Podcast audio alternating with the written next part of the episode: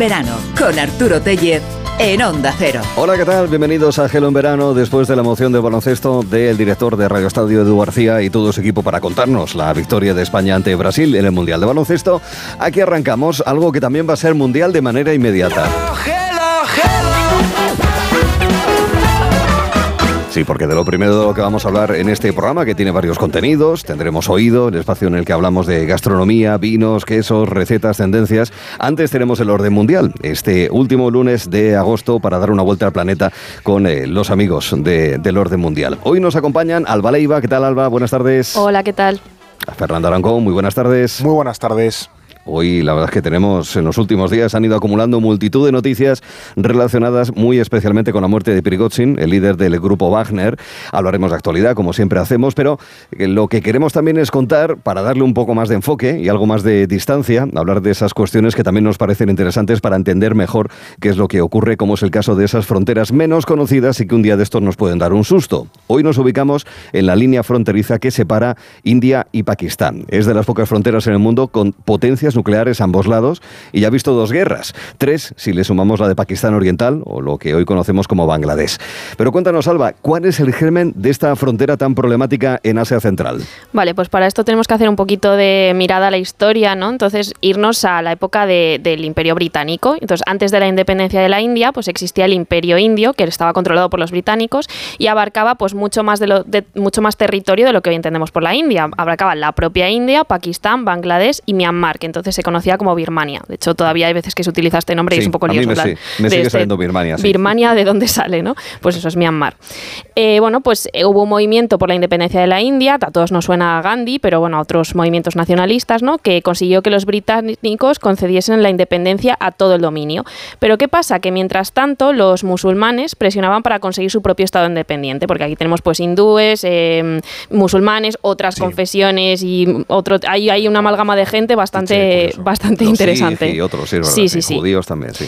Así a priori pues nacieron India y Pakistán, que entonces tenían un territorio a cada lado de la India. Pero aquí se dan tres problemas. Primer problema, pues en teoría, en un mundo fantástico, pues todos los musulmanes irían a Pakistán y todos los hindúes a la India. En la práctica, pues lo que supuso esto fue mover a millones de personas de país, pues, porque había amplias zonas que eran muy heterogéneas. Entonces, bueno, pues unos movimientos fronterizos muy, muy sangrientos, muy problemáticos y muchos de ellos murieron en el traslado. Casi un millón, creo, de personas. Sí, sí, sí, sí. fue sí, sí. un momento muy dramático que en estas cosas siempre hay que sacar a gente de su casa y llevarles a un sitio donde a lo mejor no han vivido en la vida, solo simplemente porque allí hay o musulmanes o hindúes o lo que sea. Claro. Es desgarrador. Sí. Claro. Segundo problema, pues trazar esta frontera entre estas nuevas comunidades, ¿no? Se formó una comisión británica encargada, le dijeron a los británicos, bueno, venga, administrar esto que el lío lo habéis organizado vosotros, ¿no? Pero, pero claro. Pero bueno, esta comisión hizo un poco lo a ojo y sin mirar el terreno y así salió lo muy que... británico también. Muy británico también, de yo, me, yo salgo ya de aquí, a mí dejadme en paz y salió lo que hoy se conoce como la línea Radcliffe, ¿no? Mm. Tercer problema, pues que la India no era un Estado unido. Como decía antes, pues eran muchos pequeños principados, algunos tenían un príncipe de una religión y una mayoría social de la otra religión, eh, añadamos otras confesiones y otras culturas, etcétera. Eh, entonces, claro, bueno, pues ¿dónde debían unirse estas...? Eh, claro, tenían que ir a India o a Pakistán. A ¿no? India o a Pakistán. Pues tenemos uh -huh. Cachemira, que no llegó a ninguna posición clara, y tanto India como Pakistán lo reclaman. Así que todavía no hay acuerdo, es una frontera que está ahí muy, muy disputada, y Cachemira es un territorio, pues, lo que hoy llamamos como un territorio caliente, ¿no? Eh, uh -huh. que, muy violento y que ha tenido muchos problemas a lo, a lo largo de, de, estos, de estas décadas. Sí, sí. De vez en cuando sé que nos llegan eh, noticias de eh, choques o de actos violentos en esa frontera de Cachemira, que, ojo, no está disputada eh, no solamente entre dos, sino en realidad hay tres países, porque Justo. hay que sumar, aunque sea con un papel secundario, dado que apenas tiene menos presencia, pero en todo caso si es frontera, China. Y nunca se han puesto de acuerdo en cómo resolver, Fernando, la disputa y la tensión es permanente. Claro, es que si antes hablábamos de los problemas entre dos potencias nucleares, en realidad son tres, tres. Cuando, entra, claro. cuando entra China, ¿no? Porque por un lado está la guerra de 1947, que es un poco la de la independencia. La guerra de 1961, esto ya digo, en, en Cachemira, y una breve guerra en el año 99. Y esto, como todos apuntados, sin contar con esos intercambios de artillería, disparos, combates así esporádicos que hay de vez en cuando y que bueno, provocan víctimas mm. y hacen también regresar el fantasma de, de, una nueva guerra en Cachemira. ¿Y quién tiene razón aquí en este concepto? Pues los dos.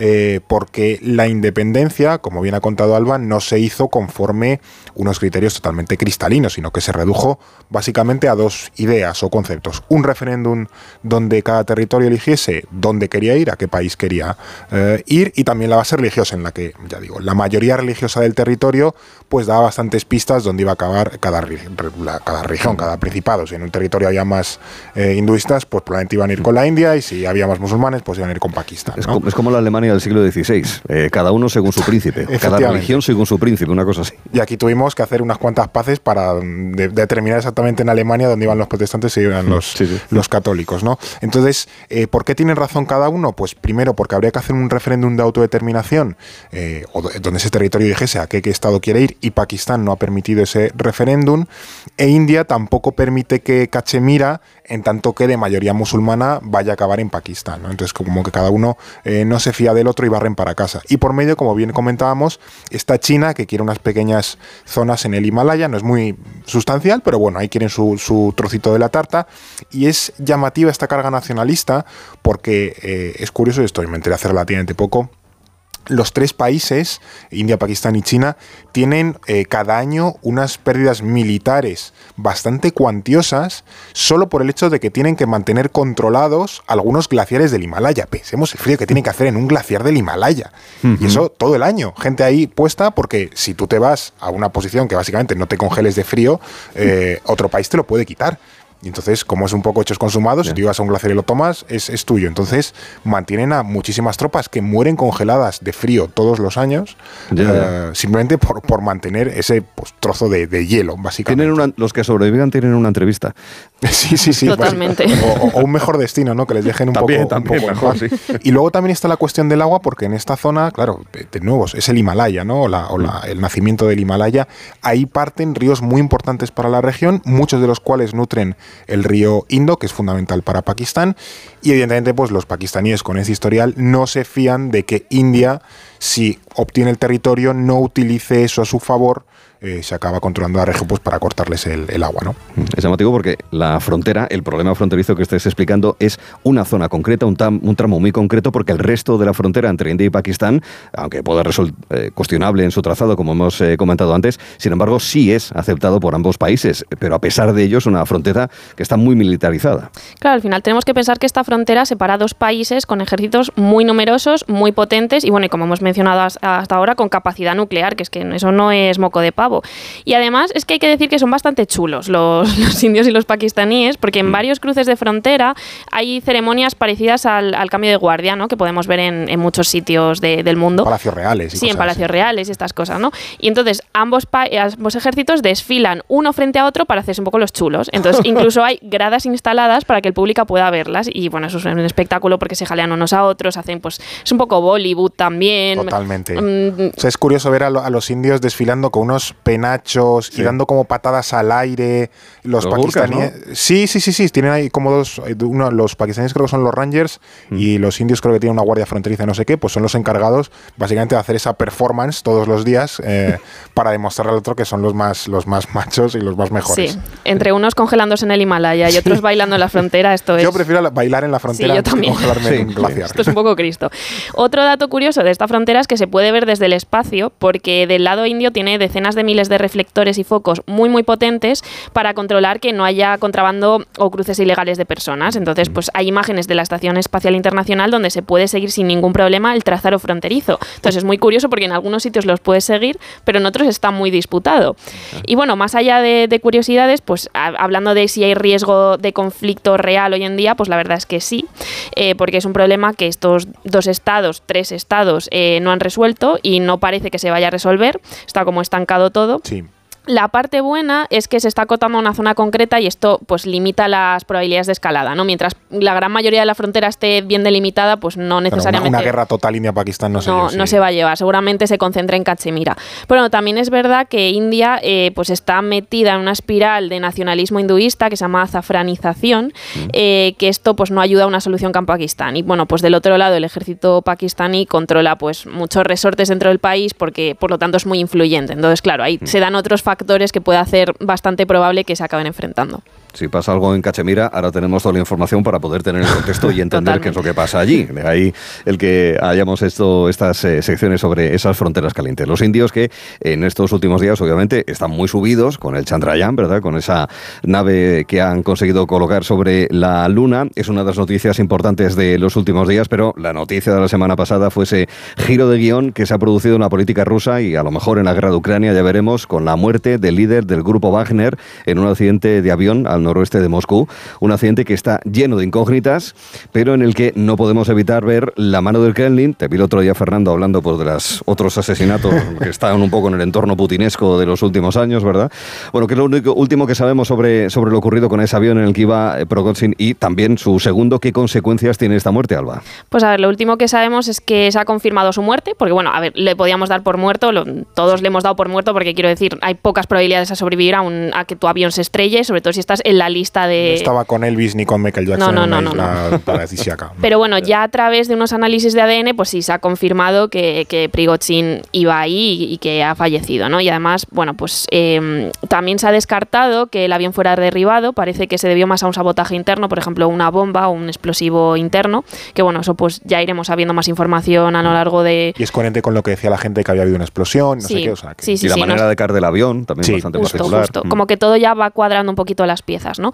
Eh, también sabemos la respuesta del Kremlin, que pues obviamente se ha desmarcado del accidente y ha lamentado la muerte del líder de Wagner. Eh, aún así, yo diría que las palabras de, de Putin son bastante significativas porque dijo que era un hombre talentoso que había cometido importantes errores en su vida. Entonces, bueno, pues tampoco... Los errores se pagan. Los errores pagan, o sea, tampoco fue muy...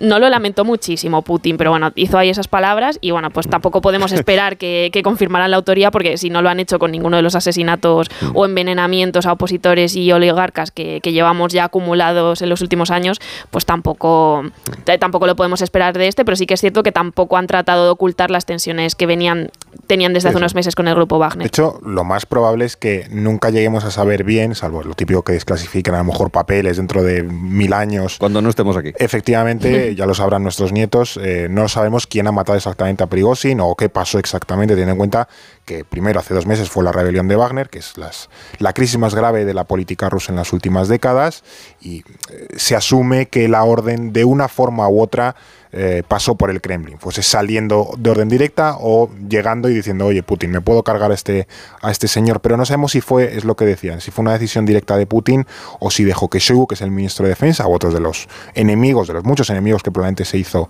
Prigozhin a lo largo de su carrera, especialmente desde la rebelión de junio, pues se cobraran la venganza. También puede haber sido otro actor y ellos hayan decidido pues seguir adelante porque entienden que eso les beneficia, pues al final un problema menos, ¿no? También libera mm. unos negocios muy lucrativos, por ejemplo, en, en África y que al final eso Prigozhin manejaba una red eh, económica bastante importante. Pero bueno, lo, lo, lo, orquestados que han sido y los movimientos incitan a pensar eh, en algo planeado desde hace tiempo, porque recordemos que el día anterior creo que fue, sí, sí, 24 horas antes, 24 horas antes. Destituyeron al general Surovikin, que era bueno, uno de los, eh, de los pesos pesados del ejército y que no se había posicionado muy claramente en el momento de la rebelión de Prigozhin. En cuanto bueno, a las implicaciones así rápidamente inmediatas que podemos ver de esta muerte, pues está la incógnita, la incógnita de qué va a pasar con el grupo Wagner, especialmente en África, ¿no? que ahí está muy, es donde está más desplegado. Sí, sí. Eh, entonces, bueno, pues a lo mejor ahora otra empresa de seguridad, mmm, de hecho hay una creo que, que la controla el ministro Soigu, sí, o que está ahí bajo un poco bajo las órdenes del ministro de Defensa, si va a sustituir no, a Wagner. Alguien va a sacar tajada, eso está claro. Sí, alguien sacará tajada de ahí, pero bueno, entre que dejan, entre que unos abandonan y otros entran, pues igual vemos movimientos interesantes en estos países. Otro efecto es que, bueno, eh, Putin se está trincherando en el poder, independientemente si ha dado la orden o no, pues esto va a crear una, una paranoia dentro del Kremlin que yo creo que va a hacer que, que, que, sean las cosas menos eficaces, ¿no? Dentro de, o que se tomen peores decisiones, porque lo que estamos viendo es que, bueno, Putin prioriza la lealtad a la, a la eficacia. Y, bueno, pues a corto plazo sí que le veremos más consolidado a, a, Putin, pero a largo plazo, pues esto es otra prueba más de un debilitamiento sistémico sí. dentro de este régimen y veremos más consecuencias seguramente. Está claro que estamos en una especie de segunda parte de la kremlinología, de la, aquella ciencia en los tiempos de la Unión Soviética que ha regresado desgraciadamente desde hace ya eh, dos años, dos, sí, dos años aproximadamente. Bueno, otro de, las, eh, de los protagonistas de la semana pasada y a lo mejor de la que viene, eh, Donald Trump, claro, evidentemente, se ha convertido, atención, el primer expresidente de Estados Unidos en tener ficha policial. Ojo, que estamos hablando de palabras muy mayores. Capital Letters. Bueno, ¿por cuál de sus múltiples causas abiertas se le han hecho, Fernando? Con esa foto de mirada desafiante y, pelazo, ¿no? Muy Trump. Sí, sí.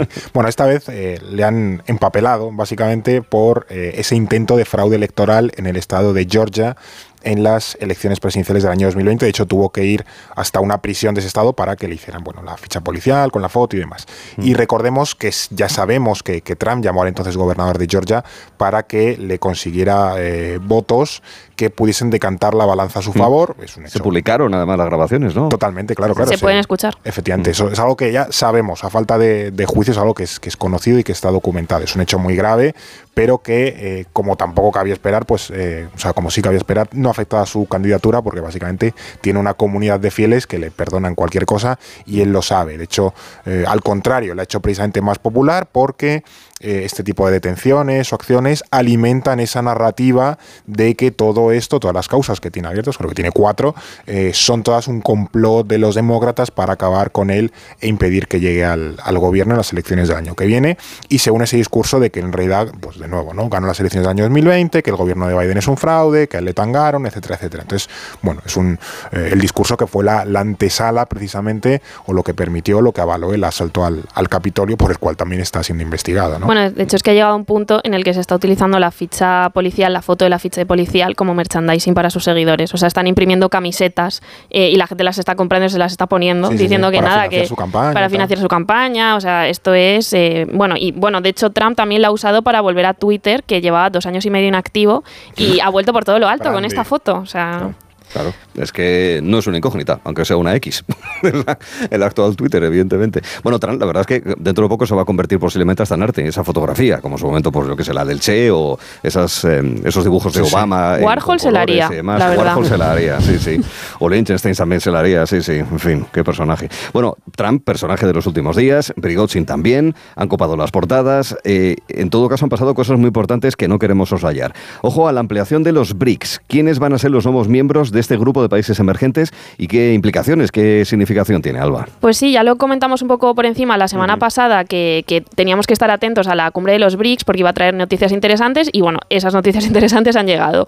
Eh, ahora mismo van a entrar Irán, Arabia Saudí, Emiratos Árabes Unidos, Argentina, Egipto y Etiopía. O sea, una serie de países bastante variaditos. Quiero ver yo ese acrónimo. Sí, va a ser. Va a ser como un nombre en finlandés. Sí, pero como, como una lámpara de Ikea, ¿no? O un volcán islandés también. Eh, sí que es interesante porque, a pesar del acrónimo que puede surgir de ahí, porque son naciones muy diversas que tienen sus propios intereses, unas visiones bastante distintas sobre lo global, sobre el sistema internacional, ¿no? Así que, bueno, es difícil verlo como una alianza factible, pero sí que es cierto que los BRICS tampoco han funcionado como tal. Más bien son un foro de cooperación, sobre todo en materia económica, y bueno, pues esta decisión amplía las regiones en las que las que está presente el grupo. Eh, ¿Por qué es importante que se amplíe? Porque bueno, cada vez hay más países que tienen la capacidad de acceder a estas redes de cooperación y de comercio. Eh, entonces, bueno, pues esto pueden plantear una alternativa sólida a otras potencias, principalmente Estados Unidos, y a los foros en los que, lidera o que participa, por ejemplo, el G7, el FMI, el Banco Mundial, pero de nuevo no hay que entenderlo como un bloque o como una red de alianzas. De hecho, bueno, eh, lo que dice el propio Lula da Silva, uno de los del presidente de Brasil, uno de los miembros de, los BRICS, es que esto es un planteamiento alternativo a esta visión así un poco de nueva guerra fría del mundo de bloques, Estados Unidos versus China. Dice, no, no, no, aquí hay otros foros de cooperación sur-sur que nosotros estamos, mm, estamos construyendo y ampliando como gane Milei en Argentina dentro de unos meses, verlo con Lula Silva al lado en este grupo de BRICS puede ser llamativo. Lo digo porque bueno, y que tienes allá Putin también, que no pudo ir a la cumbre de los BRICS porque en Sudáfrica tiene esa orden de detención internacional. Irán, Arabia Saudí. Claro, claro. Entonces, o la pues propia India y la propia China, que tampoco se llevan especialmente bien. Y Egipto, Etiopía y los problemas del agua. Bueno, no nos seguimos. A ver, que tampoco queremos dejar de mirar a Níger, donde la tensión con los golpistas, Fernando, aumenta. ¿Qué es lo último que sabemos? Pues que ha expirado el plazo de 48 horas que, el, que tenía el embajador francés para abandonar el país. Entonces eso pues dispara un poco las tensiones con, con Francia, que ha condenado el golpe y demanda que se restituya al presidente constitucional. De fondo pues sigue en el aire esa intervención de la CDA de los países del África Occidental y ahora mismo hay abierto un dilema y es que si intervienen pueden zarzarse en una, en una guerra que desestabilice toda la región, pues con lo que sabemos, ¿no? crisis humanitaria, interna en los países, eh, además de un propio conflicto, etcétera, etcétera, pero si no intervienen, pues al final es un precedente para provocar otra oleada de golpes en los países de la región, porque al final el, mensaje que queda es, bueno, si doy un golpe no tiene ningún tipo de castigo en la, en la, en la región africana. ¿no? Y luego también hay dos temas del, del, programa de que se unen y es que la presencia de Wagner, ahora mismo su ausencia con la muerte de Prigozhin, pues también puede ser una de, bueno, pues se ha desaparecido Wagner, a lo mejor ahora nos compensa apretar un poco porque los, los países golpistas del África Occidental mm. están un poco más desprotegidos. Sí, sí, es un factor militar de los rusos en esos países y otros de África a tener en cuenta tras la muerte de Prigozhin, así es. Bueno, para finalizar, y recordamos que estaréis a partir de la semana que viene en temporada regular, como se podría decir, dado que ya empieza el equipo titular la semana que viene a estar en las tardes ah, habituales de, Onda Cero, de Julián La Onda. Para terminar, hoy ya sabéis que siempre queremos que compartáis con nosotros, no solamente en redes sociales, sino también en la radio, curiosidades. La de Fernando me gusta muy especialmente porque además yo también la he satisfecho, pero prefiero que la cuente él. ¿Cuál es tu curiosidad, Alba? Pues mi curiosidad tiene que ver con el espacio, con la luna eh, particularmente y con el deporte. Es que lo he leído hoy y me ha hecho mucha gracia porque hubo un astronauta que además de caminar por la superficie del satélite, recoger muestras y realizar experimentos, pues se permitió jugar un ratito al golf, que me parece mm, una actividad fantástica que hacer en la Luna. Eh, fue el astronauta Alan Shepard eh, de la misión Apolo 14 en 1971, que creo que fue la octava misión Apolo, eh, y por lo visto el palo de golf y las bolas pues no figuraban en el inventario de la NASA para ese viaje y solo unos pocos sabían de los planes de Shepard para probar unos tiritos ahí en el espacio. por lo, bueno, además lo retransmitió en vídeo y todo esto, y la primera bola sí que se sabe que se estrelló en un cráter cercano, pero la segunda la perdió de vista cuando, cuando la lanzó, entonces nunca sabremos, o bueno, igual dentro de mucho tiempo recuperamos la bola perdida de... Otra, por la nuca. Claro, recordamos la, la, bola perdida de Separ. Entonces, bueno, podemos decir que el golf, para aquellos a los que les guste, ha sido el deporte que más lejos ha llegado en, la historia de la humanidad. Solo faltaba que lo dijeses como Matías Prats, ya para redondear la, la, ironía. Y si es verdad, viéndolo traía un campeonato de surf apareció una bandera rarísima y yo, pues digo, ¿esta bandera de dónde sale? Y tú, Fernando, también tienes la respuesta. Sí, a mí es que yo reconozco que me apareció esta bandera en un juego esto de adivinar banderas, no sabía de dónde era y, dije, pero ¿por qué esto es así? Bueno, es que la bandera de Hawái, la del estado de Hawái, contiene dentro la bandera británica. Y digamos, pero, pero ¿qué relación tiene Hawái con el Reino Unido si está dentro de Estados Unidos y no lo absorbieron hasta finales del siglo XIX? Bueno, no se sabe con precisión cuál es el origen de la bandera de Hawái y se asume o una de las teorías más extendidas, es que es una especie de mezcla entre la bandera británica y la estadounidense, porque la bandera de Hawái, además de tener la, Union Jack en una esquinita, tiene también franjas blancas, azules y, rojas, pues es una mezcla para contentar a ambos países, mientras Hawái era independiente a lo largo del siglo XIX. No le funcionó porque luego fue absorbida por Estados Unidos, pero bueno, ahí estuvo el intento. Ya, ya, así que, no, ya digo, eh, claro, en una competición de surf que estaba viendo en la tele, de repente aparecen unos cuantos surfistas representados por esa bandera, y digo, ¿esta bandera de dónde es? Claro. Entonces, pues nada. Pues, las Islas Vírgenes de no sé qué del Reino Unido, dije, será, y luego Hawái. Por, por allá, eh, caicos y turcos, ese tipo de islas, efectivamente. Sí, ese tipo de islas que tienen o tenían los británicos en, en, eh, en, hilo, en hilo tempore. Bueno, pues resuelta la duda sobre la bandera de Hawái. Os agradezco mucho que hayáis estado con nosotros también en verano, a toda la gente del orden mundial. Recordamos que tanto para lo que nos queda a nosotros por delante, pero ya pensando sobre todo en la temporada regular, contacto arroba elordenmundial.com, las redes sociales, las nuestras de Gelo, pero también las de Julián La Onda y las redes del Orden Mundial. Hoy con Fernando Arancón y Alba Leiva. A vosotros y al resto de compañeros del Orden Mundial, un abrazo muy fuerte y seguiremos eh, escuchándos y leyéndos. Siempre es un placer estar aquí todos los veranos, Arturo. Sí, la verdad es que sí. un, abrazo. Gracias, gracias a ambos. Les cuento